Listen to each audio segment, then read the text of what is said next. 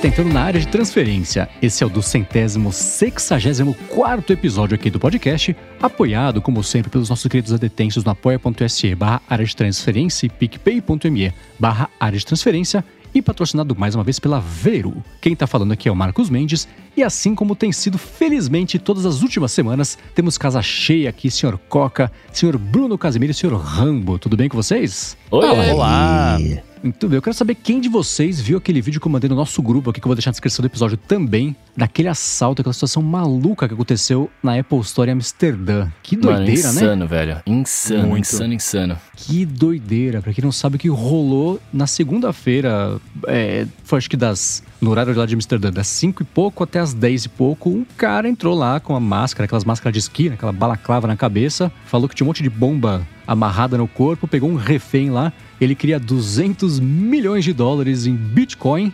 E aí, depois de muita negociação, polícia, helicóptero, fechou, tinha muita transmissão no YouTube mostrando o que estava acontecendo. O refém que ele tinha pego lá saiu correndo no momento de desatenção lá. Ele, o ladrão saiu correndo atrás do refém. Aí o carro da polícia atropelou o ladrão. O ladrão ficou lá estatelado no chão, mandaram um robozinho de, de- desses de, de antibomba e tudo mais pra ver se o cara tinha bomba. Não tinha bomba nenhuma, foi preso. E a Apple quieta, né? Não falou nada. Ela fechou a loja, tá fechada até agora o fim da semana, mas não falou nada. Que situação doida, meu. Não, Mas e eu- também é doido a quantidade de laser em cima do cara depois que ele cai, assim, né? Aquele ele tá monte deitado, de laser, né? assim. Nossa. Pois é, aí eu fico imaginando, eu fico- a, cena assim, né? Alguém bate na porta do Sr. Tim Cook e fala, Sr. Tim Cook, você não sabe o que aconteceu. Lá em Amsterdã, entrou um maluco na loja, pegou um cara de refém, todo mundo saiu correndo, sobrou um cara que tava desatento lá, agora ele tá lá. Falou, bom, e agora faz o quê, né? Chama a polícia, espera e, e torce, né? Mas foi Nossa. bizarro ver a, polícia, o carro passando por cima do carinha, falou, agora você fica aí, vamos ver o que, que, que é isso aí. Pra você ver, né? Não é fácil ser CEO, né? Ainda mais da Apple. Imagina, o cara tá de boa lá no escritório dele, trabalhando, fazendo as tarefas dele, indo em reunião e tudo mais. Aí chega alguém, senhor, senhor Cook, é, então, eu preciso te contar uma coisa. Aí, de certo, ele já fica, putz, o que, que foi agora, né? que, que, Que que deve ser só aconteceu, BO, né? né? Que país vai Pois obrigar é. a mudar a App Store agora?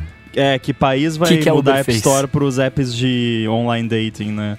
Então, pô, deve, deve ter sido um dia bem chato pra ele.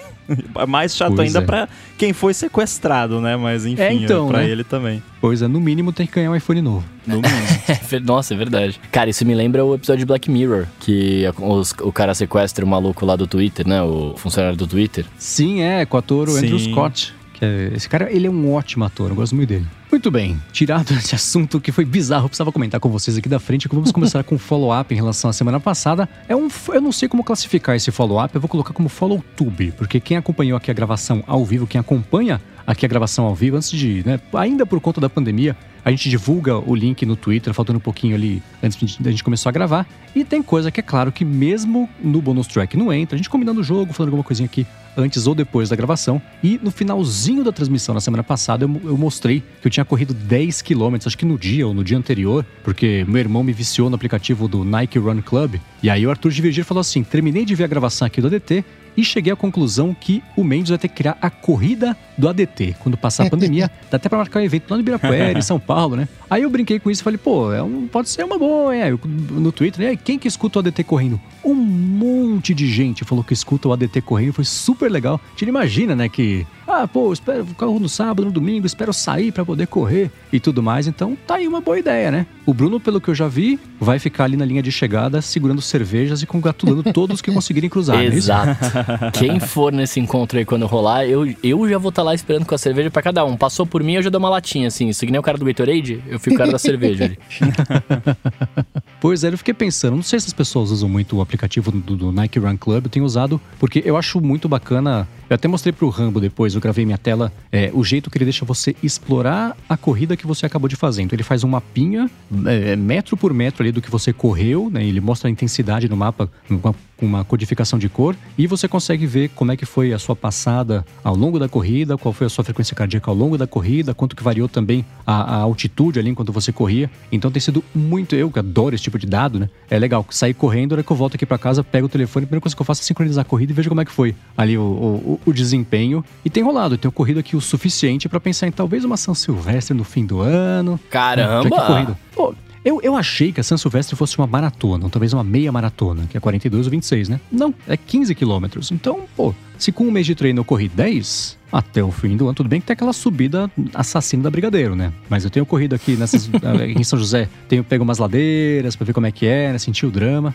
Então tem sido divertido. Mas se a galera empolgar, dá pra gente fazer alguma coisa, talvez até usando o aplicativo do Nike Run Club pra fazer aqui uma corrida do DT, cada um no seu lugar e a gente faz uma disputa, uma somatória, né? Ia ser legal. A gente podia fazer uma corrida de revezamento e o nosso objetivo é ser escrever ADT pelas ruas de São Paulo. Olha! e deixar no mapa. Ia ser da hora? Seria? Bom, hein? Gostei, gostei. Mas aí eu tenho voltado, eu tinha, o ano passado eu tirei de, de para descansar, não completei quase nenhum dia os 10 mil passos, não me importei com isso. Esse ano, no fim do ano passado eu comecei a, a, a, cuidar um pouco mais da saúde, voltei a fazer isso. Agora correndo tem sido bacana voltar a completar as argolinhas do Apple Watch, tomar cuidado, prestar atenção com os passos e tudo mais. Então eu, eu redescobri esse uso pro Apple Watch. E eu lembro que o Ramo tá fazendo também, coisa do Fitness Plus, né? Tá rolando? Tá rolando, tá rolando. Pô, é muito legal a integração com a Apple TV lá de ficar aparecendo tudo na tela é mó maneiro. Você se sente mais motivado, até porque tem a Burn Bar, né? Que aí mostra assim, ah, você tá lá quase chegando lá, ou você tá na frente, né, da maioria das pessoas que fez, ou atrás e tal. Então, essa integração toda deixa a coisa mais divertida. Eu quero ver o acompanhamento de peso do, do Mendes, como é que vai ficar. então, é, é, curioso. Eu tenho, desde o finalzinho do ano passado, eu tenho treinado é, é, com, com a minha namorada, ela tá fazendo personal, tô, tenho feito também, então eu tenho comido mais para ganhar mais massa, magra, muscular, aquela coisa toda. Então eu já não tô mais tão magrelo como era no finalzinho do ano passado. E o peso tá aumentando, mas acho que eu aumentando do jeito bom, do jeito, do jeito saudável, né? Então isso é, tem sido também interessante. Tem uma, uma balança, aquela da Xiaomi, que até comprei faz um tempo, mais média, tem impedância, mostra né, massa magra, quanto que você tá hidratado e o peso, quanto é de músculo. Então tenho acompanhado isso também, tem sido bacana. Pô, eu queria ter esse problema. Você, cara, você tá comendo muito pouco, tem que comer mais. É, pois é. Cara, eu, assim, uso a balança da Withings. É, não lembro agora o nome da, da balança. Smart, alguma coisa, sei lá, enfim. Ela integra com Health e tudo mais. E eu percebi um, pro, um problema de ter uma balança Smart, porque eu preciso agora, de vez em quando, pesar o Yoshi, né? O meu cachorrinho. E aí, né, você pesa ele, para pesar um cachorro, você sobe na balança, vê o seu peso, pega o cachorro, e, né, faz a, a conta. Só que aí ela grava o peso de mim segurando o cachorro. Então eu tenho que ir lá no app depois e lembrar de deletar a medida do meu peso com o cachorro, porque senão vai ficar, né? Ah. Como se eu tivesse muito acima do peso. Aí até eu fiquei pensando bem que podia ter um modo, né, na balança, tipo, modo pet. Que aí você já bota lá e ela já faz a conta para você. Fica a dica aí para o pessoal da Withings que tá ouvindo o ADT, com certeza. Cara, isso ia ser uma boa, né, velho? Porque é, é justamente isso, né? Você já compra a balança com esse diferencial de pesar o seu cachorro e ela dá o peso automático. É, é muito, melhor. hum, exatamente. Porque agora, né, se eu esqueço de deletar, vai ficar lá o meu peso, o gráfico subindo e descendo, como se eu tivesse algum bug grave no meu corpo. Quem olha vai achar que a balança que bugou, né? Exatamente. então, essa balança que eu tenho aqui da Xiaomi, ela, hora que eu vou. Se eu me peso só rapidinho ali, só pra ver qual que é o peso, beleza. Mas se eu quero ver toda a parte de impedância, as, as medições todas extras além do peso, eu abro o aplicativo, ele tá lá no Bluetooth pertinho, ele já conecta direto no aplicativo e faz as medições. Na hora de me pesar, isso é claro, não é um aplicativo, então não tem nada a ver ainda com o Health da Apple, apesar de ter integração. É, na hora de me pesar, eu, eu, no aplicativo tem um modo lá que é tipo modo de pesar bebê. E aí eu hum. nunca é, é, é, ativei, mas se for igual a outras funções que eu já vi, é assim, né? Você se pesa, aí depois você se pesa com o bebê e ele subtrai uma coisa da outra e fala, tá, o bebê tá pesando X quilos. Então acho que deve funcionar para cachorro também, né? Aí, Olá, mas deve ter que ainda assim é. deletar isso do, do Health da Apple, né? Porque aí é muita volta para acreditar que vai dar certo sem nenhum engasgo, né? Mas eu imagino que ele não deva salvar, né? Se ele já tem esse modo. Só que aí, assim, é... no meu caso, também, para ser bem sincero, eu não fui catar lá no app da Withings pra ver se não tem um modo, né? Talvez até tenha. Hum. Ela tem o lance de detectar quem é com base na, no peso, só que como só eu uso a balança e não sei, eu acho que às vezes ela não, não reconhece porque sou só eu que uso, então, ah, o cara engordou mesmo, né? Até porque eu não me peso todo todo dia, né? É. Eu me peso, sei lá, uma vez por semana no máximo. É, então, não sei, talvez eu sou um pouco um edge case, porque eu acho que quem Uhum. compra esse tipo de balança geralmente é a galera que todo dia de manhã já acorda, já sobe na balança, né? Aham. Alguma coisa assim, mas eu, eu não, porque eu não quero ficar deprimido. É, eu tenho me pesado uma vez por dia pra acompanhar e ver que diferença faz o dia que eu treino, o dia que eu corro, o dia que eu comi mais um tipo de comida, outro dia que eu. Então, é, tem, tem sido bacana. Então, voltei Mas a, eu fico a prestar pensando atenção nisso assim, de um jeito novo. eu vou me pesar todo dia, vai ter muita, muito ruído, né? Porque, tipo, pô, hoje eu tomei, sei lá, um, um copão de leite no café da manhã. Aí eu, né, aqui, aquele leite tá no meu corpo ainda, não saiu. É. Então va- vai ter o peso do leite. Aí, sei lá, pô, se eu for me pesar de noite, pô, comi uma costelinha barbecue. Vai estar o peso da costelinha barbecue ainda ali. Então É, então, né? tem que dar uma, né? Aí tem dois jeitos que você pode fazer. Um é, por exemplo, isso de acordou, vai se pesar. Ou acordou, faz tudo o que você fisiologicamente puder fazer pra se livrar do quanto peso você conseguir. Você vai se pesar e depois você começa a comer e beber e, e começa o seu dia. Ou É você boa, se pesa e fala, pô, eu né, acabei de comer a costelinha, então dá pra tirar um X aqui do, do meu peso. Eu sei que meu peso de verdade é esse, né? E quanto mais você faz isso, mais você vai pegando a manha do que que é, né? Tipo, noite, sei lá, bebi muito dois dias seguidos. Eu sei que eu vou estar um pouco mais inchado, que é líquido absorvido, não é exatamente o meu peso é, é real, estável, né? Tem uma, uma distorçãozinha ali pra mais ou pra menos, né? Esse lance que você falou de se pesar, né, se livrando das coisas fisiologicamente, é o que os caras que lutam UFC, essas paradas fazem, né? os caras ficam mocota lá, malhando e tal, depois eles ficam enrolados no isopor lá, papel alumínio, sei lá como é que chama, papel filme, É que o que e aí perde um rola. monte de líquido. Eu não sei se no UFC é assim, mas eu sei que em boxe rolava muito isso, deve rolar ainda, que é assim, você tem limite, você tem categorias de peso. Sim. Ah, o peso não sei o quê. É exatamente isso. É a partir de 80 quilos, sei lá, é até 79,9, sei lá, até 99,9. Aí, na hora de pesar, fica lá maluco, suando, e aquele monte de. de, de, né, faz exercício e fica ali na sauna e cheio de camada pra ficar no mínimo do limite do peso, não, quer dizer, no máximo do limite do peso, pra ficar naquela categoria. E aí, beleza, pesou, tá dentro da categoria, se vai lutar daqui uma semana, tanto faz. Aí ele já vai e volta a, aumentar o peso e a massa muscular, mas tem isso, né? Então a galera fica fazendo essa, literalmente essa ginástica pra ficar no limite do peso. Eu lembro, teve algum caso, acho que era de UFC também, que, ah, falta, sei lá, um quilo ainda pro cara chegar no negócio. Vai correr, faz, né, malha, não sei o que lá, fica suando, volta. Não, faltam 300 gramas ainda. Volta, malha mais, faz, sua mais. Pronto, chegou no peso, agora pode lutar nessa categoria. E aí, né, na, daquele momento em diante, já volta a recuperar esse peso todo, mas só pra passar ali na hora do, do limite ali. Então acorda de manhã, Ramos, se enrola no papel aí e manda ver. E quando não atinge o peso, né, tem uma. Paga um- uma multa, né? Sei lá, 30% da bolsa do, do- na luta. Então por isso que a galera, né? Ah, é? É, tem, tem a penalidade, né? Dessa eu não sabia. Se não atingir o peso, o que que acontece? Aí tem a multinha. Aí não luta. É. Ah, não, eu não sabia, não tem luta e tem penalidade. Da hora. Quer dizer, da hora. Entendi. Aí entra, olha só, dá pra linkar inclusive com o negócio da Apple na Holanda, né? O quanto que a multa faz parte só do negócio já ou não, né?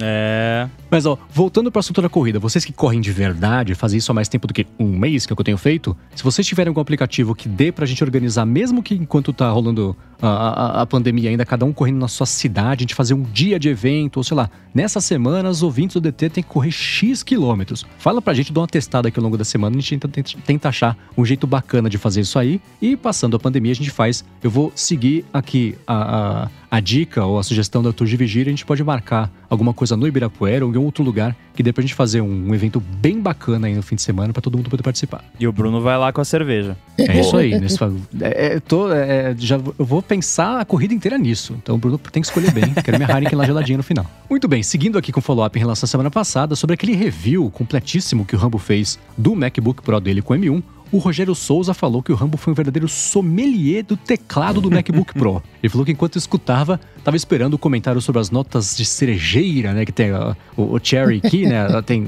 um dos mecanismos de apertar, eles chamam de, de Cherry, né? De cereja. Então ele ficou esperando os comentários de notas de cerejeira. Legal traduzir as sensações de algo tão específico e pessoal. É, é difícil, né? Que bom que aparentemente deu pra entender mais ou menos a ideia da coisa. Ao mesmo tempo que o Mendes também, né, quando falou que não gostou do teclado, também foi sommelier, né? É, mas uh, que, que bom que, que ficou claro e quem ficou em dúvida tenta, né, se der aí passar numa loja, pegar, né, do amiguinho para testar, porque uhum. é realmente complicado para passar essas sensações táteis via áudio. Uhum. E de uma semana para cá, tem alguma coisa que você queira acrescentar ou corrigir o registro do que você disse semana passada ou tá meio na mesma, ah, segue sim. descobrindo? Não, nessa semana eu percebi que ele é uma porcaria e vou devolver. Não, brincadeira. Nossa, ia ser muito bom. Eu vou te passar é... o endereço de devolução, depois eu te, eu te digo, ah. tá? Deixa comigo.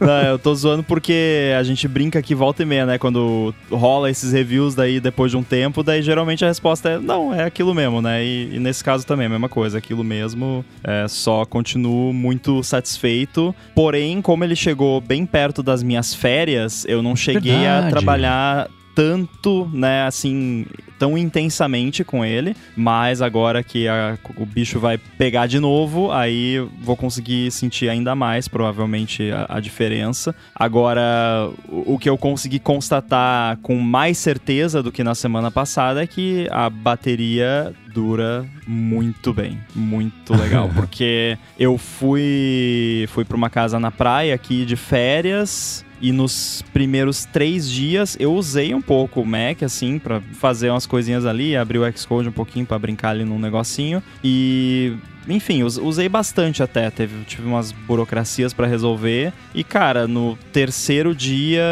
depois de usar ele para tudo que é tipo de coisa por várias horas, ainda tinha mais de 30% de bateria ainda quando eu pluguei ele no MagSafe. Então. Nossa, que sonho! A bateria. É, a bateria dura muito bem.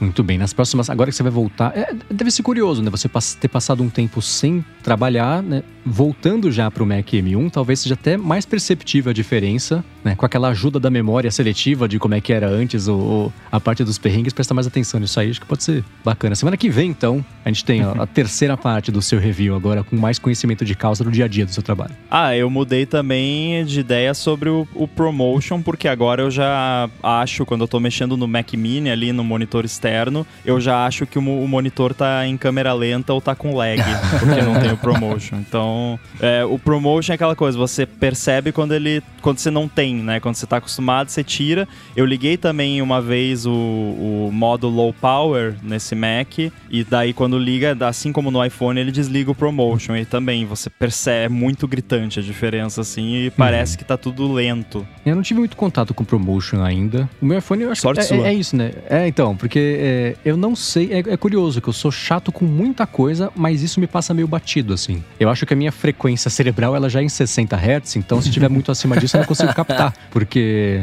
mesmo para vídeo. É, é, outro dia alguém tava vendo um vídeo do meu lado e falou assim: Nossa, como, o comentário foi alguma coisa tipo: Como tá fluido esse vídeo? O que tem de diferente nele? Aí eu fui lá e tava lá com, com uma frequência, tava acho que 90 frames por segundo. Eu falei: Nossa, é verdade, né? E curioso que a pessoa era um muggle, entre aspas, que uhum. nem ligava pra tecnologia, mas sacou que tava com um frame rate maior. Na verdade, eu não consigo identificar o que que era, mas no fim das contas era o frame rate maior. Eu, eu senti uma invejinha, porque eu não tenho essa, é, é, essa percepção, eu acho. Não me chama atenção isso, né? Então, o promotion, a parte é, é, essa sensação de você ver o negócio desligado depois dele estar tá ligado, eu fico curioso para daqui a uns anos, quando eu for trocar de MacBook, aparentemente, eu ver se eu sinto essa diferença. Não, eu acho que nesse caso sim, porque é diferente você só perceber casualmente, né? É, você cria um um hábito visual, basicamente. Eu aqui, uhum. acho que a, o que mais me choca quando eu vou mexer é no meu, no meu iPad mini. Desculpa, Bruno, eu amo também o iPad mini.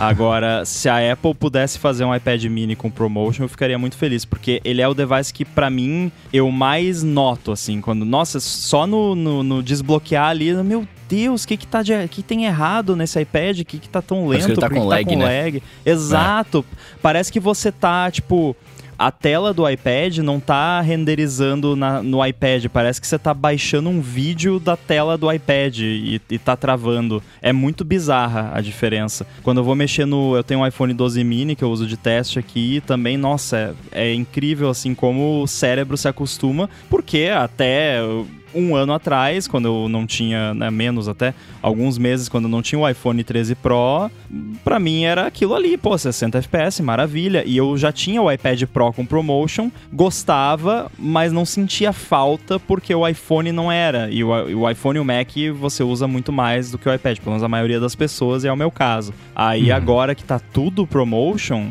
qualquer coisa que não seja promotion, parece que, que você tá vendo um streaming. É, E eu nunca tinha parado pra pensar o lance que você falou agora do, do modo economia, né? E eu fiquei ativando no iPhone aqui o modo economia pra ver e realmente é, é grotesca a diferença. E eu tô até pensando em desprogramar a minha automação de 30% lá, porque, cara, é muito Eu bizarra a tirei. diferença.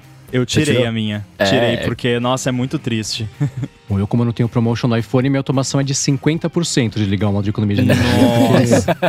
Eu não sei quanto Não, que tá a porcentagem da bateria, mas eu sei que algumas pessoas certamente perderiam o sono se fossem olhar essa informação, que não deve estar tão saudável quanto, quanto, quanto já foi. a Apple tinha que ter uma opção ali no, no negócio de modo low power. Low power, mas deixa o promotion.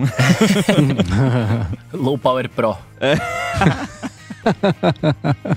É uma economia profissional, né? É. Agora, ô Rambo, será que seu Mac seria bom o suficiente para minerar criptomoedas? Acho que sim, né? Pô, talvez ia ficar meio quentinho, né? Mas de- deve ser o, o suficiente. será que aí sim ia ligar a ventoinha? Acho que aí ligava. Eu, eu tô puxando esse assunto porque tem sido curioso. É que esses assuntos se misturam muito e eu certamente vou misturar sem querer umas coisas aqui, mas você tem criptomoedas que são baseadas no blockchain, os registros que ficam lá das transações e tudo mais. Tem a parte de NFTs que também são registradas e baseadas no blockchain, é, e NFT é específico lá do, do, do Ethereum, né? Tem outras também, mas a, a principal é do Ethereum. E, sei lá, nas últimas duas, três semanas, deu pra ver que todo o mercado ou se rendeu ou tá falando sobre criptomoedas pra falar assim, viu, viu? Tô ligado no movimento, gostem de mim também, né? O que a Intel é, provavelmente fez é, é, com o que ela anunciou. Então, o Rambo me mandou, inclusive, essa semana, sob protesto, o link do- de que o OnePassword agora é, vai ter suporte também uma carteira, a, carteiras de criptomoedas, então coloca o endereço lá, a chave de recuperação e, e- tudo mais. A Intel anunciou também que eles têm o Bonanza Project, não lembro, é Bonanza alguma coisa, chips específicos de mineração de criptomoedas que eu vi nessa semana que não correspondeu muito bem às expectativas, mas falo sobre isso daqui a pouquinho. A Salesforce também é, tem, e- e a Salesforce ela ia falar de NFTs e tem sido curioso ver, especialmente a parte de jogos, todo mundo seguir o mesmo roteiro. Na segunda-feira anuncia, ó, a partir de agora vamos começar a vender é, é, NFTs do nosso joguinho aqui. Aí na segunda-feira à noite todo mundo xinga, terça-feira passa todo mundo o dia inteiro xingando, quarta-feira, ah, escuta, escutamos o feedback da comunidade e vamos desistir do nosso projeto. Muito obrigado por nos ajudar a ver qual é o caminho e a luz do futuro. Então o pessoal desiste de, de NFTs porque é aquilo, né? As NFTs e criptomoedas, a galera que é entusiasta disso tá comprando todas as GPUs do mundo inteiro. No mercado tá faltando GPU pra quem quer jogar só um joguinho ali, um Warcraft, né? Sem, sem muita pretensão. E aí não tem. Então, justamente o mercado de jogos vai fomentar e incentivar criptomoeda, NFT e mineração. Então o pessoal fica bravo e, e as empresas desistem. E, e, né, tem regulamentação que tá pipocando vários projetos Estados Unidos, até Brasil, né? O, o Banco Central, nessa semana, é, quis, é, tá se é, pintou a notícia que vai se movimentar para apresentar uma proposta para o governo fazer um projeto de lei para regulamentar, que vai na contramão de uma outra proposta de lei que foi até passada já na primeira etapa do Senado, que não vai deixar é, mineração por pessoa jurídica ficar sob o comando de Banco Central, Comissão é, de Valores Monetários. Então tá todo mundo se, se, se mexendo sobre isso. Eu acho que é agora é meio inevitável, né? Pegou de vez ou isso é todo mundo querendo dizer que fala a linguagem de 2022 do que significa ter tecnologia? O que, que vocês acham? É, tem o fator televisão 3D, né? Um pouco. Assim, não que eu tô falando que criptomoeda, blockchain e tudo mais vai desaparecer assim como as TVs 3D desapareceram. Não acho que é o caso. Acho que é uma tecnologia que veio pra ficar. Agora, essa ilusão, eh, já tô dando opinião aqui, né? Mas essa ilusão que muita gente tem de que não, isso é o futuro e vai ser tudo blockchain. e, cara, blockchain é um banco de dados extremamente ineficiente. Basicamente é isso que é uma blockchain, né? Mas assim, existem usos muito interessantes, que é como para substituir cartório, certos tipos de contrato, assinaturas digitais e tudo mais, que são usos que eu acho bem interessantes. O próprio uso como moeda eu acho interessante também. E mais assim, essa coisa da. Acho que tá um hype meio, meio bolha, né, em cima disso. Não que criptomoedas sejam bolha, que é um preconceito bem comum que as pessoas falam, né? Não, o Bitcoin é uma bolha. Não acho que seja necessariamente, mas assim, o assunto cripto é uma bolha, na minha opinião. É, a, as pessoas estão investindo demais no assunto de uma forma desproporcional ao que mereceria ser investido em termos de saliva, basicamente.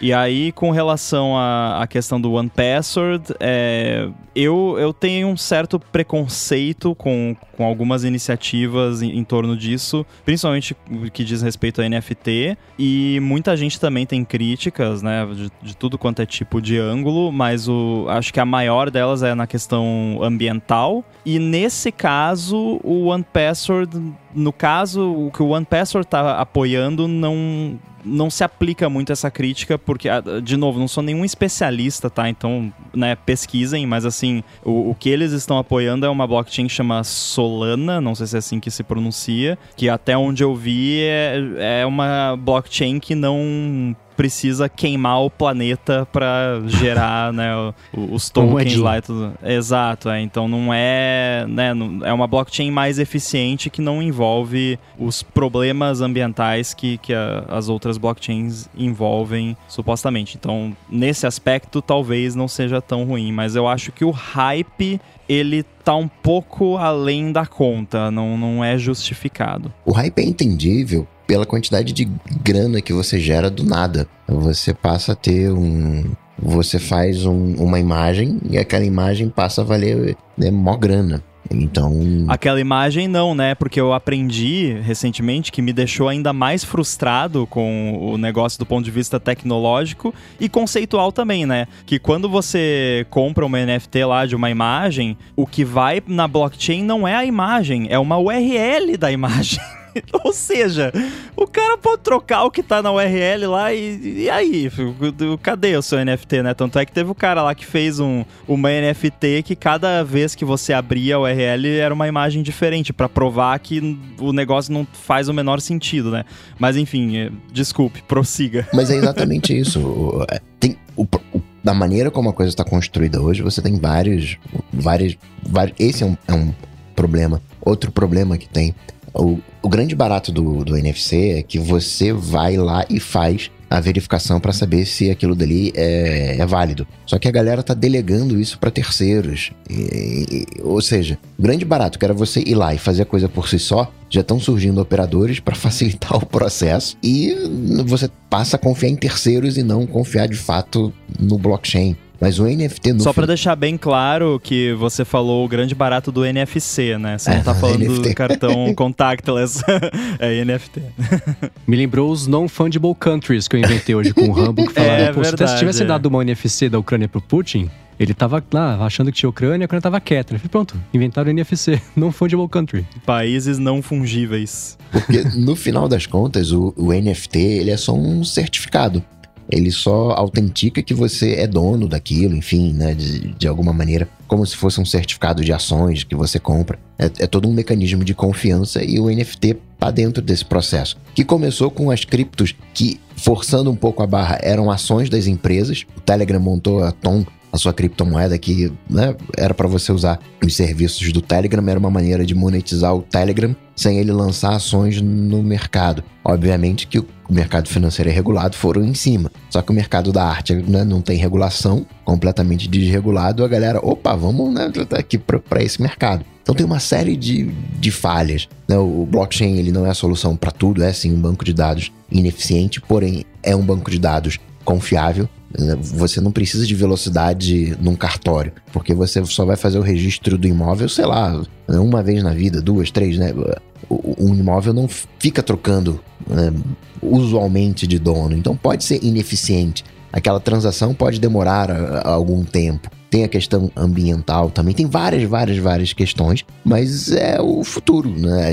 A, a, a gente está caminhando para lá. Que talvez não vai ter essa forma de NFT como a gente concebe, não vai ter talvez esse formato de, de, de, de blockchain, mas o, o caminho para a gente ter o certificado digital de coisas digitais, para a gente ter a, confiança né, digital. O, o, certificado digital, né, aquele cadeadinho né, que tem no, no HTTPS, é para resolver um problema de confiança. Só que ele não resolve todos os problemas de confiança. E aí surge NFT como uma maneira né, de resolver problema de confiança, o blockchain. Então, é, acho que, não sei se a cripto tá pegando, mas é como o, o Ramo falou, mas em termos de futuro, esse caminho que a gente está trilhando, com certeza é um caminho sem volta. Já está adotado. Não, uh, cripto, né? Cripto pegou e pegou muito, se, vo se você estiver falando de criptografia, né? Que é de onde vem o, o cripto, né? Que hoje em dia tudo é criptografado praticamente. E criptografia é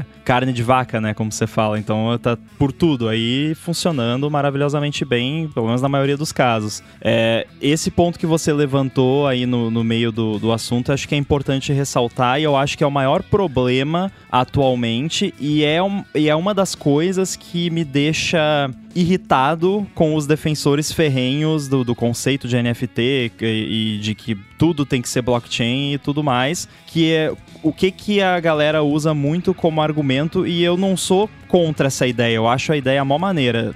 Descentralização, né? Vamos descentralizar é, cartório, é, é, o conceito de propriedade de alguma coisa virtual, que, né, que seria o caso da NFT, ou moeda, enfim. Beleza, vamos descentralizar. Aí, teoricamente, o protocolo, né, onde isso foi criado, é feito para que tudo seja descentralizado. Aí o que, que a galera começa a fazer? Ah, esse negócio de centralizado é complicado, né? Que nem a gente falou aquele dia, né? A pessoa não quer ter o próprio servidor né, no armário de casa, né? Pouca gente é, tem isso. É, não que seja o caso que você precisa, mas enfim. Aí, ah, OpenSea, sei lá, abre lá um outro serviço qualquer lá, né? É, Bitcoin 123. Aí a pessoa vai lá e aí começa todo mundo a usar esse serviço. E aí não existe mais NFT descentralizado, existe o serviço lá que todo mundo usa só aquele serviço e pronto. E, e aí tem um, um, artigo que, que eu li a respeito, que eu não lembro agora quem escreveu, vou ver se eu acho o link pra gente botar aqui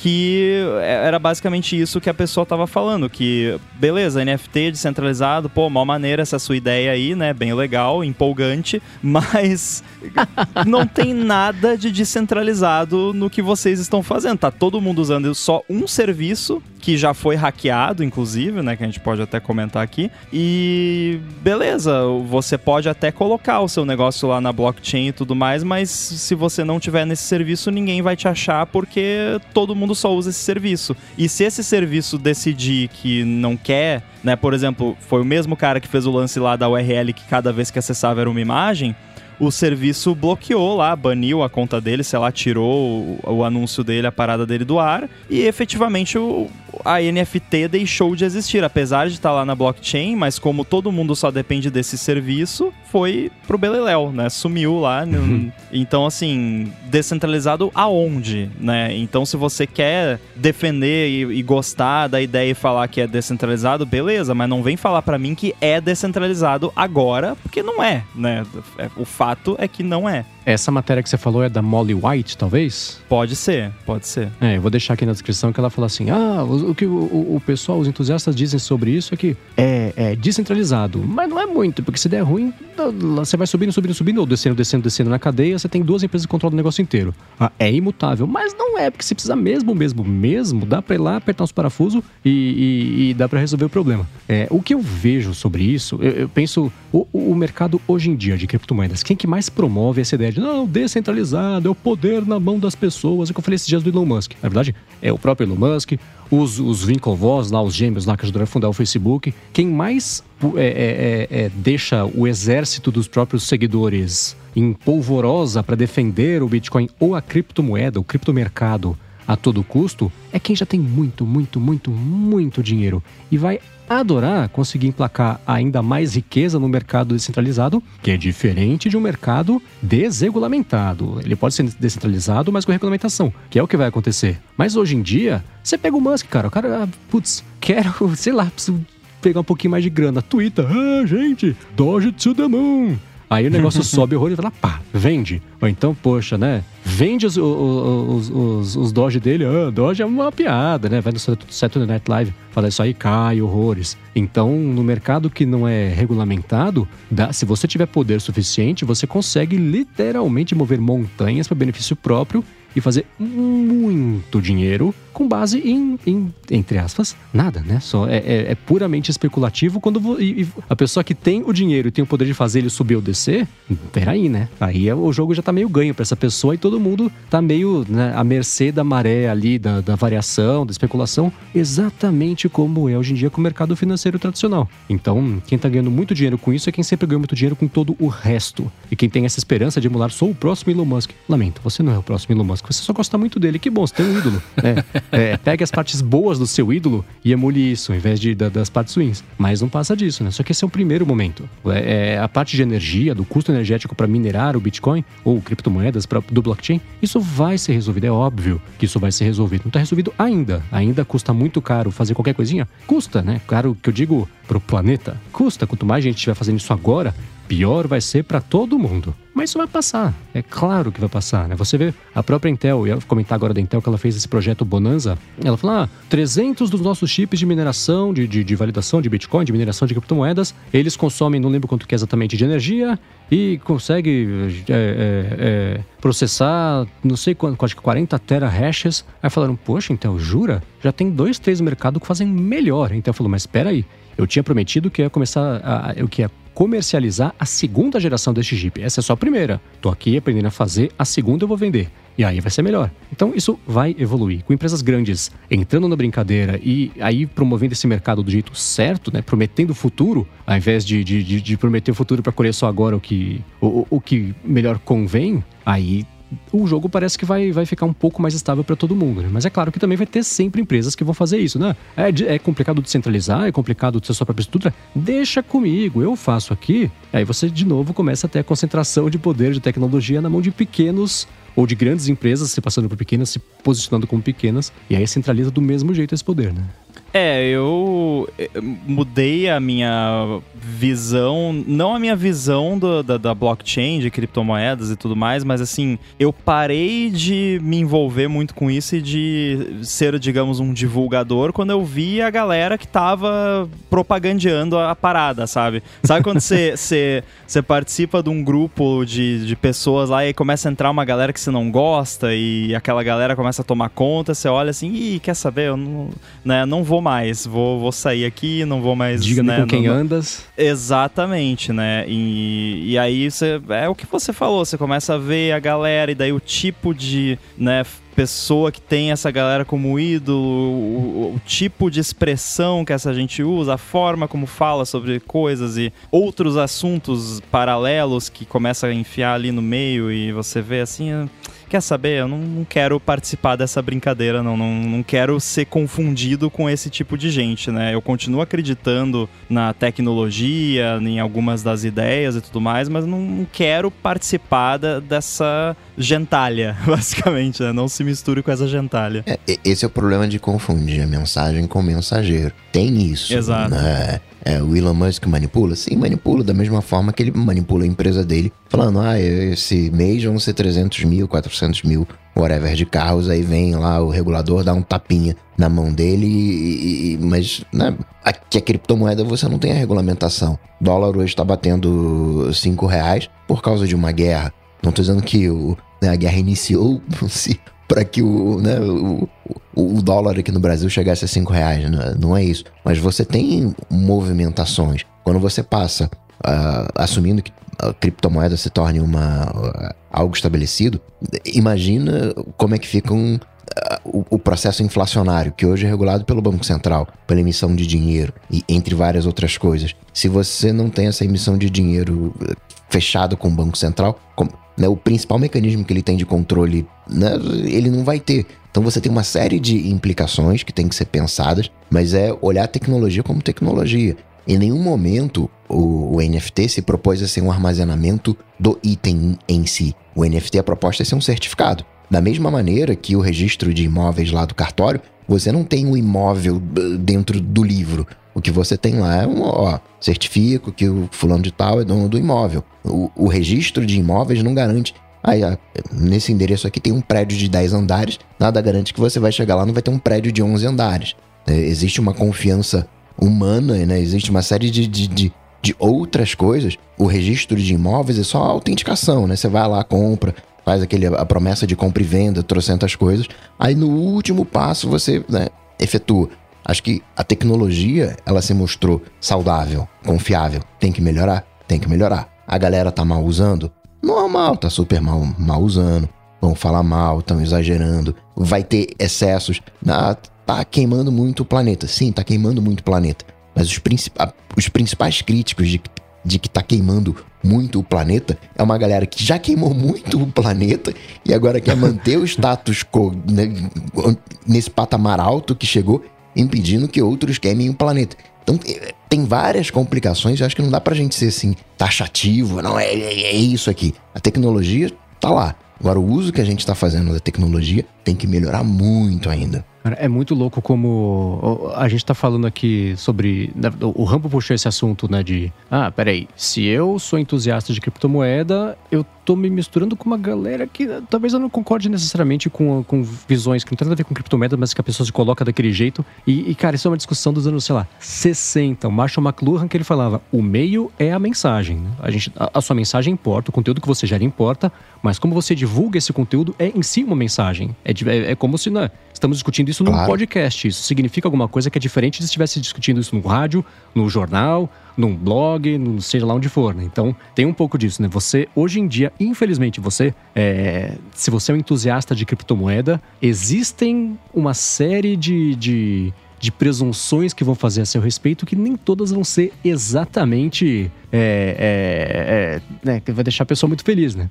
Então tem hoje em dia ainda tem um pouco disso, né? Quando eu vejo One Password implementou um crypto wallet, Velho, o que o One Password fez foi um bloquinho de texto para salvar uma meia dúzia de números, né? Formatadinho ali, bonitinho, mas é isso, né? Uma, é, a gente fala assim, uma crypto wallet, parece que é uma coisa de outro mundo, mas não é. É, um, é um entre aspas, um texto, um usuário e senha. Né? Mais complexo, com algumas propriedades, mas né? É isso. Já eu tendo a pensar, isso nunca teria acontecido se o Password não tivesse pivotado para o mercado empresarial e tivesse que responder é. investidores. Eles estariam bem quietinhos no outro mercado hoje em dia, mas com, com, com grandes interesses vem grandes pivotadas. Muito bem, agora um outro assunto de futuro que eu quero trazer aqui para a roda, e esse eu tenho certeza que o Bruno vai gostar de falar mais do que de criptomoedas é sobre o PlayStation VR 2, que finalmente sabemos como é que ele é, e não só os controles, mas o próprio headset. Eu quero falar sobre o que isso pode indicar do caminho que esse mercado vai seguir, mas é claro que antes eu quero falar aqui sobre a Veru, cafés especiais por assinatura que está patrocinando mais esse episódio aqui do ADT. A Veru, para quem não sabe ainda, procura por pequenos produtores de café por todo o Brasil e manda uma vez por mês, na quantidade que você quiser, no formato que você quiser, que já explico, esse café com uma surpresinha gostosa ali do mês que orna bem, que harmoniza bem com o café. Nesse último mês agora veio um o, o, o, Bruno tirou sal, um alfajor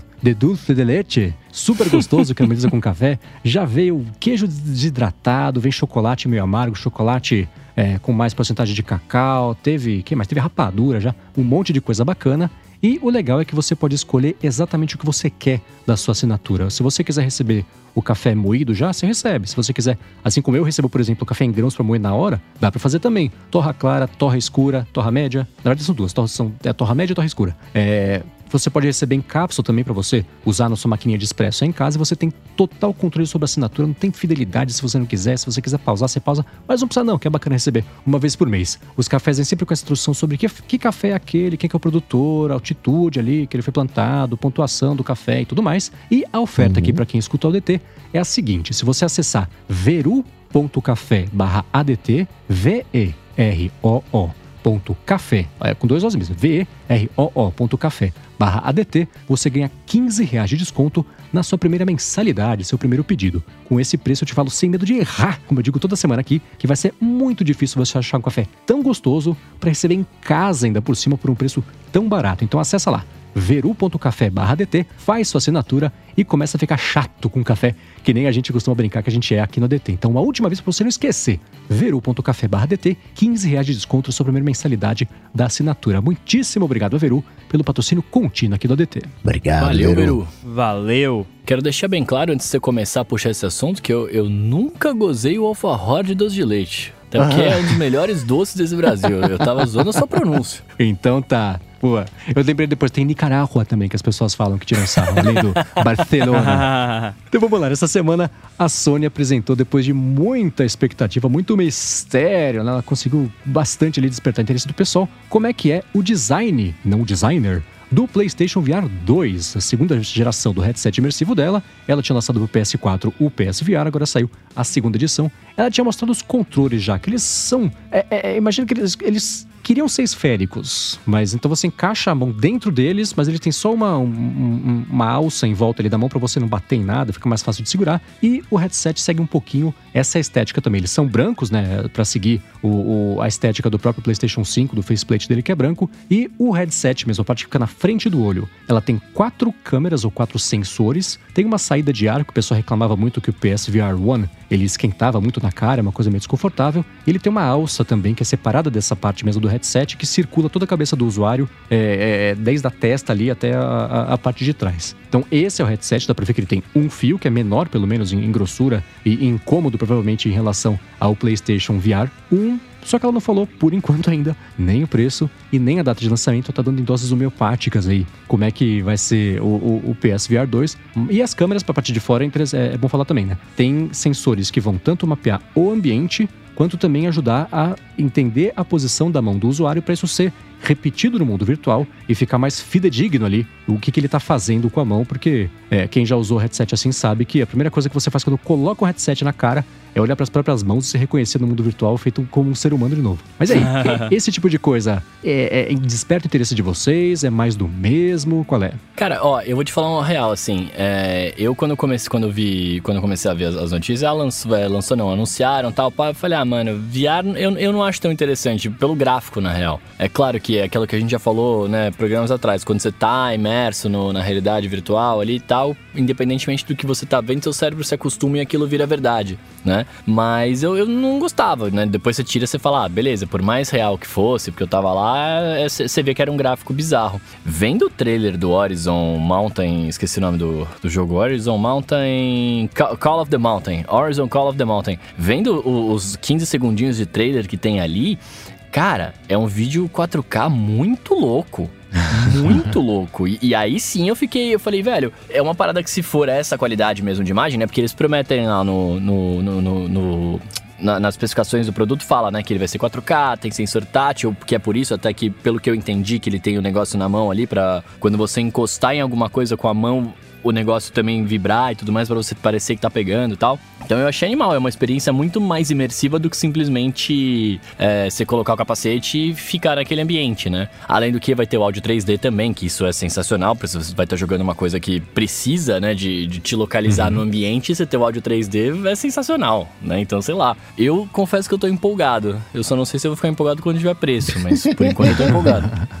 É, aí eu quero ver se a Apple lança o dela uh, até o final do ano, aí o Bruno vai ficar se remoendo. E aí, agora, né? Qual vai ser? Não, mas o da Cara, eu, eu- Não, não. Vamos lá. Se lançar o da Apple, eu vou pro da Apple, né? Provavelmente.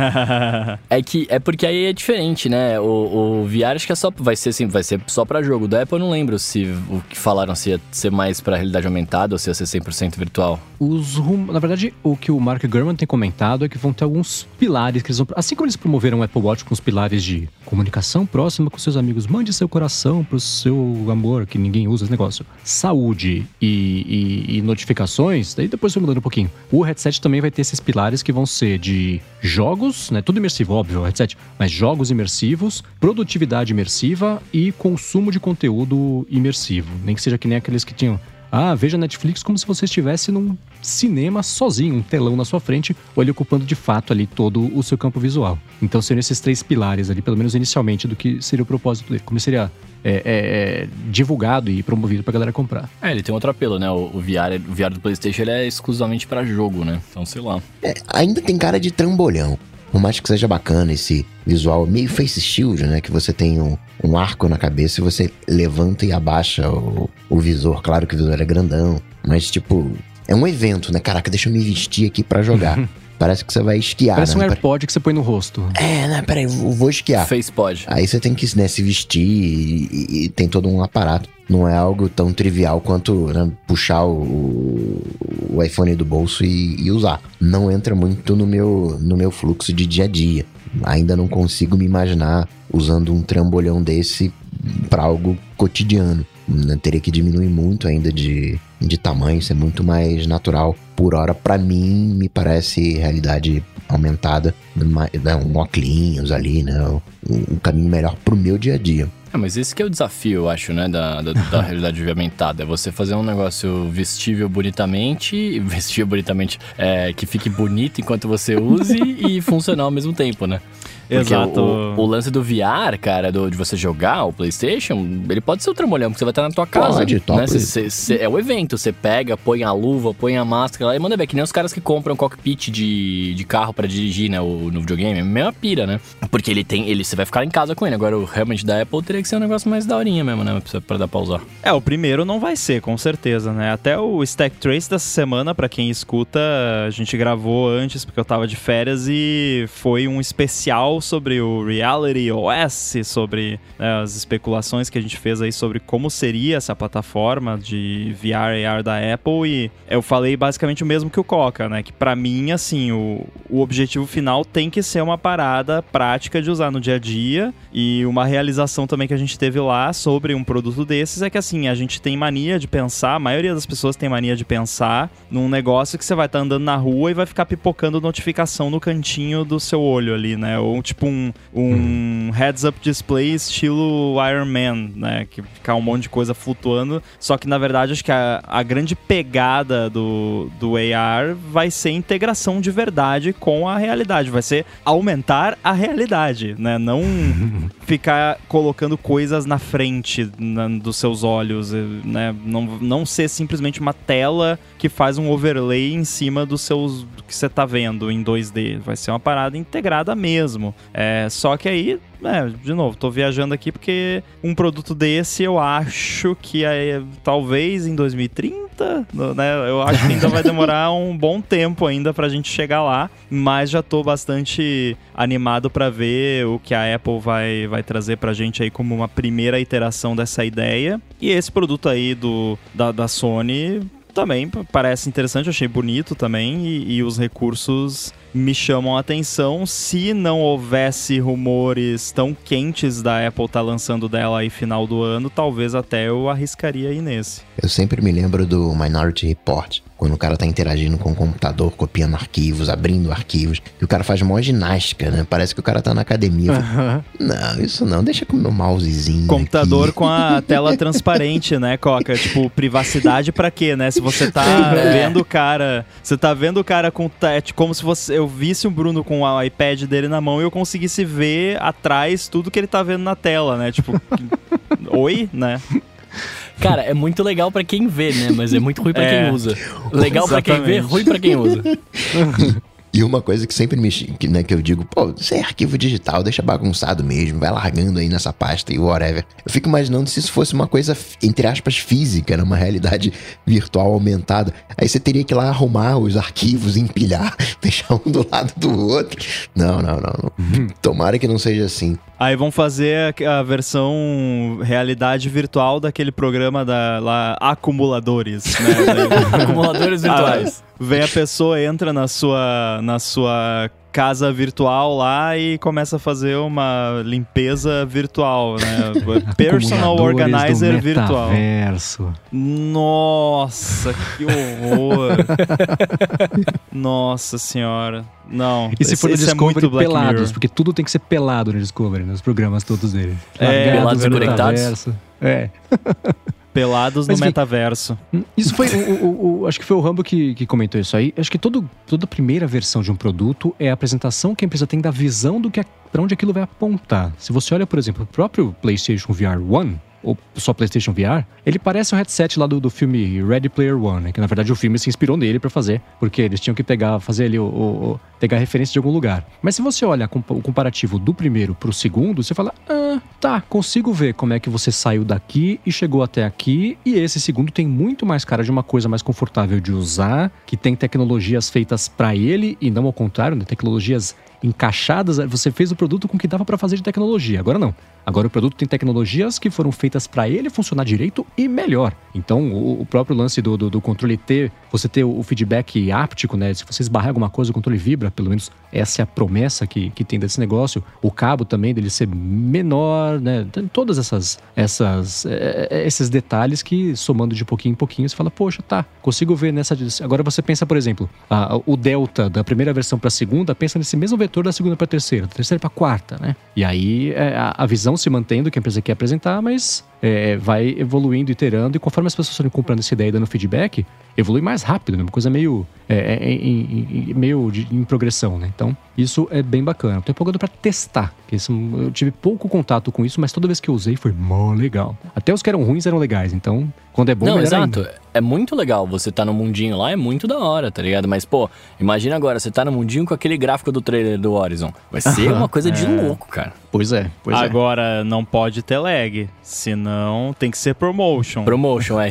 senão a galera fica tonta, né? É, mas eu gostei muito dessa observação que você fez da evolução de uma versão para outra e da primeira versão ser a, a visão, porque ela também serve para explicar, né, a, a questão de como a Apple costuma trabalhar, que geralmente o, o que a Apple lança é como se fosse a terceira iteração de, uhum. do que as outras empresas costumam lançar, né? E não que isso seja necessariamente bom, melhor ou ruim ou nada, é só assim, é um jeito diferente de fazer as coisas, né? Não é que nem, por exemplo, a Samsung que foi lá, fez o telefone dobrável do jeito que dava e lançou, né? Cheio de problemas e tudo mais, mas lançou, né? A galera que, que, que pegou e gostou, beleza. É, a Apple não costuma fazer isso e acho que no caso do, do headset, na verdade, é até mais. É, deve ser, sei lá, da décima uma iteração já da parada, porque eles não conseguiram, não tinham conseguido chegar ainda numa parada satisfatória, né, para a empresa poder botar no mercado como um produto, mesmo que ainda não seja a visão final, mas é, é bem curioso, porque tudo indica, assim, com base na, no, nas informações que a gente teve e, e evidências claríssimas em software, que essa parada era para ter saído na época do iOS 13.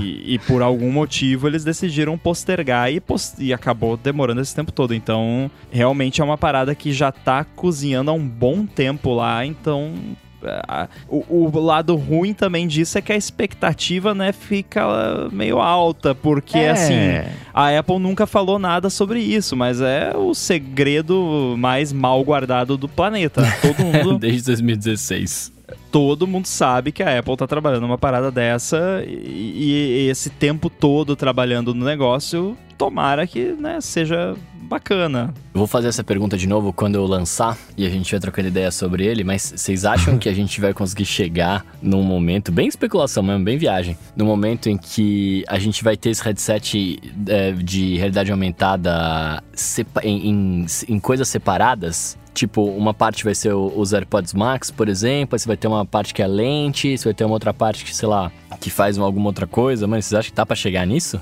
Ah, eu falei aqui não faz muito tempo que eu acho que o AirTag tem alguma coisa a ver com a, a estratégia de AR VR da Apple, né? Ah, eu acho que a Apple já tá trabalhando há um bom tempo com é, multi-sensores e multi-devices trabalhando para criar uma experiência em conjunto, né? Como é o caso, por uhum. exemplo, do áudio espacial. Então eu não acho nem que você esteja viajando muito, não. Eu acho que isso já é uma parada que talvez a gente veja já na primeira geração do negócio. É porque o que eu, o que eu fico pensando de maior problema hoje, se você pegar os, todos os devices que a Apple tem, o que tem mais problema em fazer acontecer de uma maneira bonita é a, é, é, é a visão, né? É, alguma, é a tela para você pôr na tua cara. Porque de resto, teoricamente, tá resolvido. Uhum.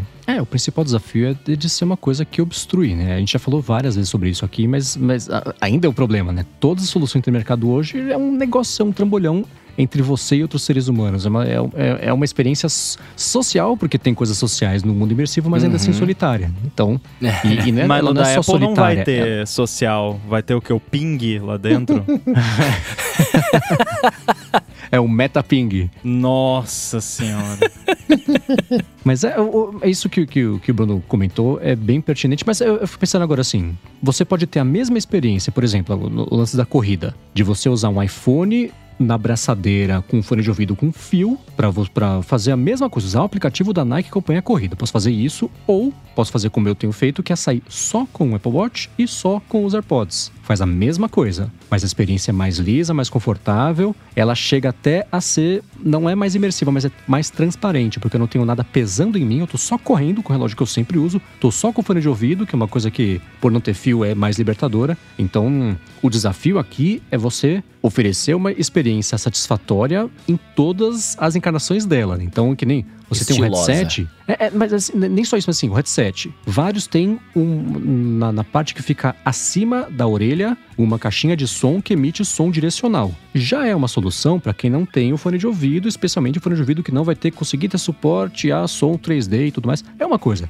Mas se você estiver usando o fone com cancelamento de ruído e com suporte à movimentação da cabeça, como acontece, por exemplo, com o, o- como é que chama lá, o áudio espacial, muda bastante. É- é- evolui a sua experiência imersiva. Mas o desafio é, mesmo para quem for comprar, entre aspas, só o headset, ter uma experiência básica que ainda assim compense ter aberto a carteira para ter isso e a pessoa queira usar pela segunda, pela terceira, pela décima, pela milésima vez. E a segunda versão, terceira versão, quarta versão. Esse lance de não estar usando, é, de parecer que não tá usando, é, é muito legal. Eu sou muito feliz de ser o, a- o tipo de pessoa que consegue usar os AirPods Pro, que eu sei que muita gente não consegue, não gosta, não, Uhum. não funciona. A Bruna é uma delas. É, porque, cara, eu, para mim, quando eu tô usando os AirPods Pro, é como se eu não estivesse usando fone. Eu não sinto eles no, no meu ouvido, assim. É claro que tem uma, um pouco de adaptação, né? Eu já uso há bastante tempo e me acostumei, mas ele realmente não fecha o seu ouvido, mesmo quando você tá com cancelamento de ruído ligado, e quando você tá usando o modo ambiente, menos ainda, porque daí não fecha o ouvido e não fecha o, o som também. Então, é, se der pra usar os AirPods Pro aliados a, a um headset VR, vai ser lindo. Com o Pro, eu não sei, eu não sei como seria, né? Mas eu fiquei pensando agora, viajando com o Max aqui, os caras poderiam pegar do lado aqui, não tem abertura, né? Mas podia ter um encaixe aqui que você põe uma tela, sabe assim, tipo um negocinho de, de vidro aqui do. Você aperta De um botão e lente. abre uma portinha aqui do lado e sai uma tela assim. ia ser Né? irado, ia ser irado. mas não, mas alguma coisa nesse sentido, né? Pra já aproveitar o tamanho do AirPod Max, que teria que ter uma conexão que não existe nele hoje, né? Mas alguma coisa pra você encaixar. Ou ao contrário, por exemplo, a Apple patenteou um sistema de sensores e câmeras nos AirPods. Aí, ó. Para que outro tipo de uso seria isso, se não, né? Numa câmera apontando para baixo ou para o lado, você está mapeando o ambiente. Então você já tem ali é, é, é, um jeito de explorar isso os- com um acessório que as pessoas já têm, já estão acostumadas. E, e, enfim, você consegue coletar os dados de todo mundo para poder já melhorar o produto. né? Então é. Tá, Não, mas espera, pera. não- hoje no AirPod não tem câmera, tem? Não, não, não. As AirPods não tem câmera, não. É, pelo Mas amor de Deus. patente. Tava- Treino é treino, jogo é jogo, mas a patente indica o que pode vir por aí, né? Mas será que a câmera não seria, sei lá, um, um LiDAR lá dentro pra, tipo, fazer um escaneamento 3D do seu canal auricular pra mapear o som do 3D que vai rebater E nessa... depois vender isso pra medicina. Olha, né? Vai, tipo, vai rebater nessa dobrinha da orelha pra parecer que tá vindo de trás. Aí rebate naquela dobrinha vai parecer que tá vindo da frente. Eu vou dar aquela resposta cretina que sempre funciona. Pode ser? Pode. Porém, eu acho que essa patente que eu vi era com a câmera pra fora. Ah, não, porque o Mendes falou desse negócio, ia ser muito legal com a câmera pra fora, mas, cara, uma, um LiDAR dentro do negócio pra mapear as dobrinhas da sua orelha seria muito mais legal, cara. Aí a gente tá num outro nível de mapeamento aí, é muito mais da hora. Agora, já que a gente tá viajando, vamos com a viagem acho que do cara chamado Ross Young, que é um analista de mercado de displays. Ele tem muita fonte sobre isso, conversa com os fornecedores de tecnologia de display que vendem a tecnologia e os displays para as grandes marcas. Ele falou que a Apple tá interessada, estudou, sondou o mercado, fornecedores a respeito do que ele parece que ele imagina que é um MacBook com uma tela de 20 polegadas, então enorme, que pode ser que é dobrável E aí, imagina você, uma tela de 20 polegadas dobrada na metade, então a metade que está apoiada na mesa é onde tem o teclado, que, claro, sensível, é, é, tela sensível ao toque, então você tem ali o teclado, você opera como se fosse um notebook, ou, se você quiser, você usa ele aí em toda a sua glória de 20 polegadas, o pessoal me marcou do aí, ó, é o Mac que você sempre quis? Talvez, né? Acabei de falar que eu gosto de telona. Ah, quer dizer, acabei de falar, não, 263, hoje quatro episódios eu falo gosto de telona. então, usar ali ele só como um monitor conectado, Bluetooth, periféricos, mouse, teclado e tudo mais, e você tem ali o, o ou a telona ou a telona pela metade para usar no formato de notebook, com o que para mim é o revés de ser um teclado com, com de vidro, né? Que, que eu prefiro a experiência oposta a essa. Mas ainda assim, tá aí uma outra coisa que me deixou pensando nessa semana. Falando, olha, se vai... ele falou que vai lançar pelo menos em 2025, talvez 2026, talvez 2027. Então dá para juntar dinheiro até lá e comprar uma coisa dessa. Né? Também com esse monte de talvez aí, tá fácil ser analista, né? É, né? Não, talvez a Apple vai lançar um Mac dobrável. Talvez seja um MacBook. Talvez em 2025. Talvez vai Talvez né? não. talvez, ou não, né? Ou ambos. Agora, é. Agora, viajando aqui nessa ideia, a gente comentou de algum produto parecido, acho que da CS, né? Que era um um, tablet, que aí você abria, ele virava um notebook dobrável, que podia virar também uma tela, tinha várias configurações. Era o da Asus, era o ROG Flow, eu acho. Não, não é o ROG Flow, mas era o da Asus. Tem é o ZenBook. É, enfim. É... Duo, né, que Isso. tem... Isso. Isso, esse mesmo. Eu lembro que Zenbook eu achei bem Fold, bacana. ZenBook 17 Fold. Tá, eu achei ZenBook Fold. Eu achei bem legal a ideia e falei até, pô, se a Apple fizesse uma parada parecida seria mal maneiro, né? Porque você ter ali a flexibilidade do negócio que você fecha e daí ele é um tablet, você abre, vira um notebook e você pode botar em pé, usar como monitor e tudo mais. Bem legal a ideia. Agora, teclado de vidro é realmente. Não vai ter as notas de cerejeira. Exatamente. Exatamente. Não, o teclado de vidro, é que aí eu, eu, sei que o meu uso é muito diferente do de vocês, então eu sei que o meu não se compara, né? Mas é, é a mesma coisa que você ficar escrevendo aqui no, no iPadão da vida, tá ligado? Tipo, pra mim acaba não sendo tão ruim assim, eu sei que é diferente. É, você não Mas é programador. Mata, é, não, exato, é, exato, por isso que eu tô falando, eu sei que é diferente, né? É, mas para mim, cara, o que me mata, e aí eu não sei qual mágica que a Apple faria para resolver isso, né? É, mas a tela dobrada eu não gosto mesmo. Eu fiquei no final de semana passado, eu fui no shopping, eu fiquei brincando um pouco com o. Esqueci agora não, o da Samsung que dobra, o menorzinho. É, não, não o que dobra, né? Que fica grandão. O que dobra é que ele vira, parece, ele fica parecendo um, um estojinho ali de maquiagem. É um Game Boy, sei lá. É, cara, eu não gosto do vinco da tela. Eu realmente não gosto, me incomoda bastante. Por mais que quando a tela tá acesa você vê muito pouco, mas isso me incomoda. E no notebook, cara, não sei, não sei mesmo assim. É, tem a diferença de que nesse né, é, nessa encarnação que o Ross Young, pelo menos, acho que é Ross Young, se eu falei o nome dele errado, me corrija. É, você usaria ele ou no modo dobrado ali, né, no, no, quase 90 graus, ou então como um monitor. E nesse caso, a não ser que o sistema também fosse adaptado para ser inteiro touch, você não passaria o dedo por cima do vinco da tela, né? Ou ele estaria dobrado e você tava, estaria usando teclado de vidro, ou ele seria um monitor. Monitor você usaria mouse e teclado. E aí o dedo no vinco não aconteceria essa situação de você passar naquele calombo da tela que tem mesmo e incomoda mesmo, né? Então tem um pouco disso. Não, mas é, é, é o visual Saca? Uhum. Saber que tem uma dobra ali e, e tá. independente de como é a tela, você vê que tem um negócio. Ah, cara, eu, me incomoda muito, cara. Me incomoda. Sabe como é que chama isso aí? Faniquito. Exatamente. perfeitamente.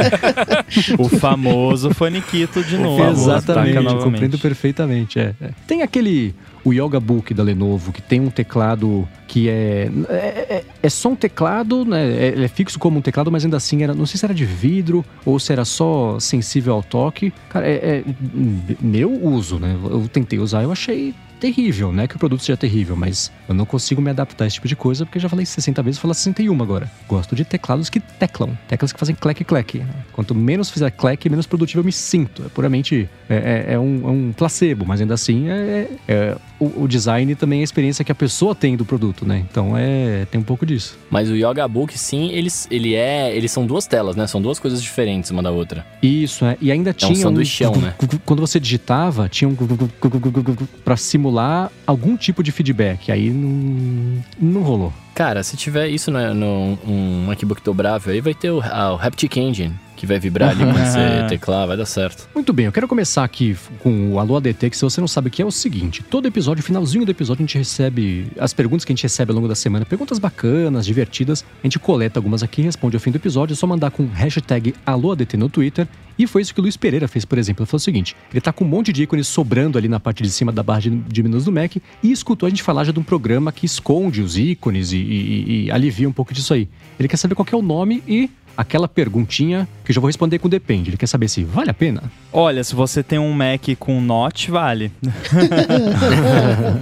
É, eu acho que eu, eu acho que eu coloquei na semana passada é o Bartender, que é o, o esse programa que serve para você não só esconder os ícones, mas ele é inteligente a ponto de você poder programá-lo para fazer a, a, barra se comportar de jeitos diferentes de acordo com a sua preferência. Você pode escolher, por exemplo, o meu ícone do Dropbox. Faz meses que eu não vejo, não lembro que ele existe. Ele está escondido. É bom que não tem mais notificação de você tá sem espaço. Oh, poxa, teste esse recurso aqui. Não quero saber nada disso. Quero que você sincronize, beleza? Beleza. Tá escondido para sempre. Agora tem coisas que eu deixo ali é, visíveis sempre, que na verdade é nada, é só o que é obrigatório, que é relógio, a Siri, o, dia da semana que eu deixo que eu gosto de usar e a central de notificação, central de controle, e todo o resto eu escondo para só aparecer quando passar o mouse para cima, que é lá o, um widgetzinho de chama Stock Ticker, que é de, de, de ações para acompanhar uma ação específica. Aí tem Keyboard Maestro, o AirBuddy tá aqui também, o Home App, então tem umas coisinhas aqui. Então esse é o jeito que eu, que eu prefiro usar. E eu acho ele utilíssimo, vale a pena para mim, assim, para todo mundo aí depende. Não, eu concordo, tá? Tava brincando aqui do lance do Note, porque eu comecei a usar o Bartender depois que eu comecei a usar esse Mac. É, porque ele come um pouquinho do espaço ali na menu bar, então, como eu tenho bastante ícone na menu bar e começou a me incomodar também, eu comecei a usar o Bartender, que já devia ter começado a usar há muito mais tempo. e eu gostei bastante, porque é como você disse, você, você consegue deixar tudo exatamente como você quer. Não só o que aparece o que não aparece, como também a ordem que as coisas aparecem, como que você faz o, o que está escondido aparecer. E também uhum. a, a, parada inteligente, assim, por exemplo, você pode deixar o ícone do Wi-Fi escondido, mas aí se cair a conexão, por exemplo, o ícone muda, o bartender revela ali o ícone na hora, e o, o que inclusive é bom porque chama mais atenção do que uhum. se o ícone tivesse parado lá, né? Então eu configurei a maioria dos ícones para, ó, se tiver alguma coisa diferente no ícone, mostra, né? E até Bateria, eu tava. a mesma coisa. Exato, exato. Então até tava explorando como deixar o ícone do AirBuddy mais compatível também com o Bartender, por causa desse recurso dele que eu acho muito legal. Então eu não tenho como recomendar demais o, o bartender. Utilize o bartender. Se você usa muitos apps ali na barra de menus e tá incomodando ou tá achando, tá dando faniquito, né, que tá muito bagunçado e tal, uhum. ativa o bartender, deixa só o que você realmente usa o tempo todo e o resto você configura do jeito que você quiser. Tem, tem no, setup, no setup, inclusive, o bartender. Então, se você já assina Olha, o setup, você já tem o bartender. Eu vou falar a verdade do bartender. O Bartender hum. é o hum. aplicativo mais idiota que existe. Porque se você Isso. não quer que o ícone apareça na barra de menus, você vai no aplicativo e marca lá a opção não aparecer da barra de menus. E era isso que eu falava para todo mundo que me falava do bartender. Até que eu resolvi usar em 2014, continuo usando até hoje. é porque o, o bartender, ele é o melhor aplicativo para pessoas indecisas, né? Porque assim, é. Não, não é. Eu tô, eu tô, brincando. É que assim, tem muito ícone que você quer na barra de menu, mas você não precisa que ele fique ali o tempo todo, né? Eu, por uhum. exemplo, um app também que eu comecei a usar há pouco tempo e devia ter começado a usar há muito mais tempo é o CleanShot X, né? Que é um, um gerenciador de screenshots que faz maravilhas. Recomendo também. Se eu não me engano, também está no setup. Tá. É, ele tem um ícone na menu bar que tem um monte de ferramentas úteis ali. Você pode ver o histórico de screenshot que você tirou, fazer um monte de coisa legal. Então eu quero o ícone dele na barra de menu. Só que ele não precisa ficar ali o tempo todo. Eu só quero ele quando eu preciso dele. Então o bartender resolve esse problema, porque a maioria dos apps de menu bar, geralmente, você não precisa que o ícone fique ali o tempo todo, você, mas você também não quer tirar, porque às vezes você vai usar. Então, né, resolve esse problema e explica por que, que você usa desde 2014.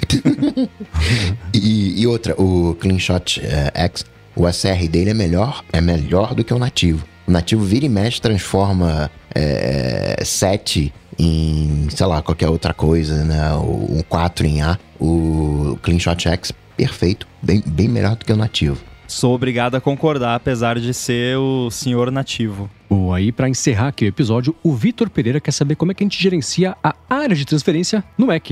Ele pergunta se a gente recomenda algum aplicativo para ele testar ali com ele para isso. E eu vou dizer já que eu uso o Keyboard Maestro, que tem lá um, um, um painelzinho específico para você. Você até define qual a quantidade de copias ele tem que deixar ali na memória. Você pode depois navegar pelo menu e, e, e usar isso aí. Para mim, isso já é suficiente. Por um momento eu esqueci que a área de transferência é, é o Ctrl C, Ctrl V. e eu, eu, já ia falar, não, eu uso o Overcast, né? Que é o que eu uso para todos os podcasts.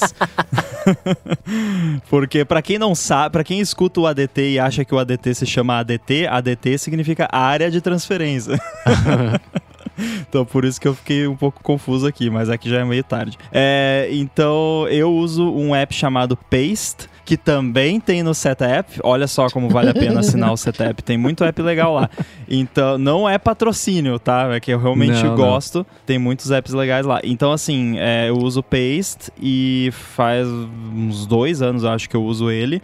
E é aquele tipo de coisa que eu tava com esse tipo de app que é nem o Coca com o Bartender. Que é, eu, eu, sempre, eu sempre fui meio assim, pô, mas eu vou instalar um negócio desse, eu vou ficar dependente do negócio. E aí, quando eu não tiver, por qualquer motivo, sei lá, qualquer motivo que seja, tô em outro Mac e tal, eu vou sentir falta. Só que aí, né, quando você para pra pensar, quantas vezes que eu vou usar o Mac de outra pessoa, né? Que, então, assim, você fica dependente, mas é o seu Mac, né? Você vai ter, sempre ter um negócio instalado ali. Então, assim, eu, eu, eu uso aqui é Ctrl Option Command V, que eu tive que fazer aqui porque eu não lembrava de cabeça. É, e ele é legal que ele sobe uma UI como se fosse um, uma gavetinha embaixo da tela, com vários cardzinhos. E aí é muito legal a representação visual que ele mostra, eu tô vendo aqui, porque ele mostra uma representação de qual app você copiou, se é do Safari, se é do terminal do Xcode, não sei mais o que. Você pode começar a digitar para buscar dentro da, do seu histórico de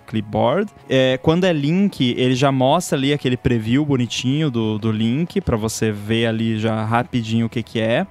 E você também pode criar diferentes abas ali dentro e, e, fixar itens de clipboard. Então ele tem meio uma pegada um pouco text expander da vida, porque eu tenho, por exemplo, uma aba que é AirBuddy, que aí eu tenho ali tipo algumas coisinhas de suporte do AirBuddy que eu preciso bastante, link de download, comandos e coisa. Eu tenho nessa aba, tem umas outras abas aqui também com umas coisas de, de programação que eu uso bastante. Então recomendo bastante também o, o Paste, vale experimentar e ele também sincroniza via iCloud entre os seus devices. Então você pode hum, ter aí em vários devices, inclusive, se eu não me engano, tem versão para iOS e você consegue abrir lá, só que aí, claro, no iOS, né, como a Apple é chata, você tem que abrir o app lá, feito um animal para, mas pelo menos assim, pô, eu copiei um negócio no meu Mac lá em casa duas horas atrás, eu tô na rua e preciso. Você vai lá no Paste no iOS, você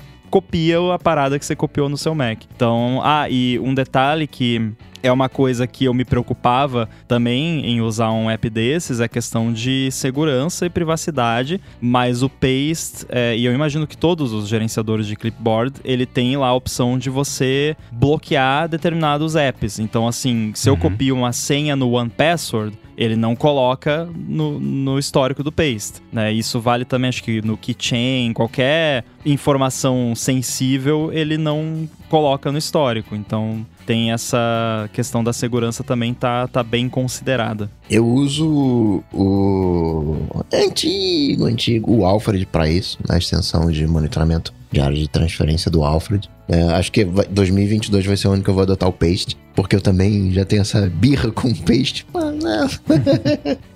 Faz tempo. Agora, o que eu acho o maior diferencial para mim da área de transferência é que às vezes eu copio um texto, aí quando eu colo, cola todo não desformatado, cola com um formato que eu copiei que eu odeio isso, né? Eu quero colar sempre com o mesmo estilo de onde Command eu estou colando. Option Shift V.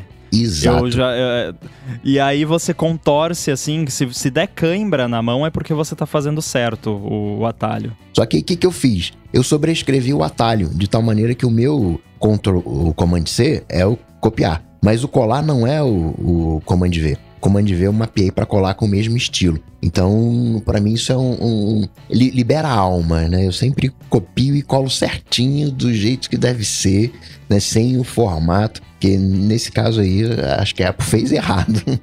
a opção com option deveria ser o padrão. Cara, memória muscular é, é, horrível, né? Porque assim, eu tava pensando aqui, pô, legal essa ideia do Coca, eu vou fazer igual, mas eu vou continuar usando Command, Option, Shift, V. Porque é, é, eu até hoje, para vocês terem uma ideia de como é isso, até hoje, toda vez, toda vez que eu vou esvaziar a lixeira no Mac, eu clico com o botão direito, ou Ctrl clique ali na lixeira, e eu seguro Option quando eu clico em esvaziar. Porque você segurar Option é para não aparecer a mensagenzinha para você confirmar. Só que no meu Finder já tá configurado lá para não confirmar quando vai limpar a lixeira. Só que é tantos anos fazendo a mesma coisa que eu nem penso mais. Para mim, eu só esvazio. Se eu não segurar Option, não vai esvaziar a lixeira, sabe? E, e, pior, eu vou te dizer mais, eu vou te dizer como é que você aperta as teclas né, desses atalhos. Você fala a palavra, apesar da memória muscular, você fala Command Option, aí você vai apertando pausadamente, né? Ah, o, o, polegar no Command, o indicador no Option, agora aqui o dedo médio no Shift, agora tem que apertar o 4 com a mão direita, em vez de ser um toque só, né? Você faz quatro toques, né? Conforme você vai lendo mentalmente o atalho. É. Muito bem, se você quiser encontrar os links aqui do que a gente comentou ao longo do episódio, entra no área de transferência.com.br ou dá mais piada aqui nas notas do episódio. Quero agradecer a Veru pelo patrocínio mais uma vez do DT, aos nossos queridos adetêncios no apoia.se barra área de transferência picpay.me barra área de transferência que apoiam diretamente aqui o podcast, ao Eduardo Garcia pela edição mais uma vez primorosa aqui do ADT e, claro, aos nossos aos meus, na verdade, co-apresentadores aqui de mais esse episódio, Coca, Rambo e Bruno. Muito bem, eu quero deixar um agradecimento aqui para todos que me mandaram lontras durante essa semana.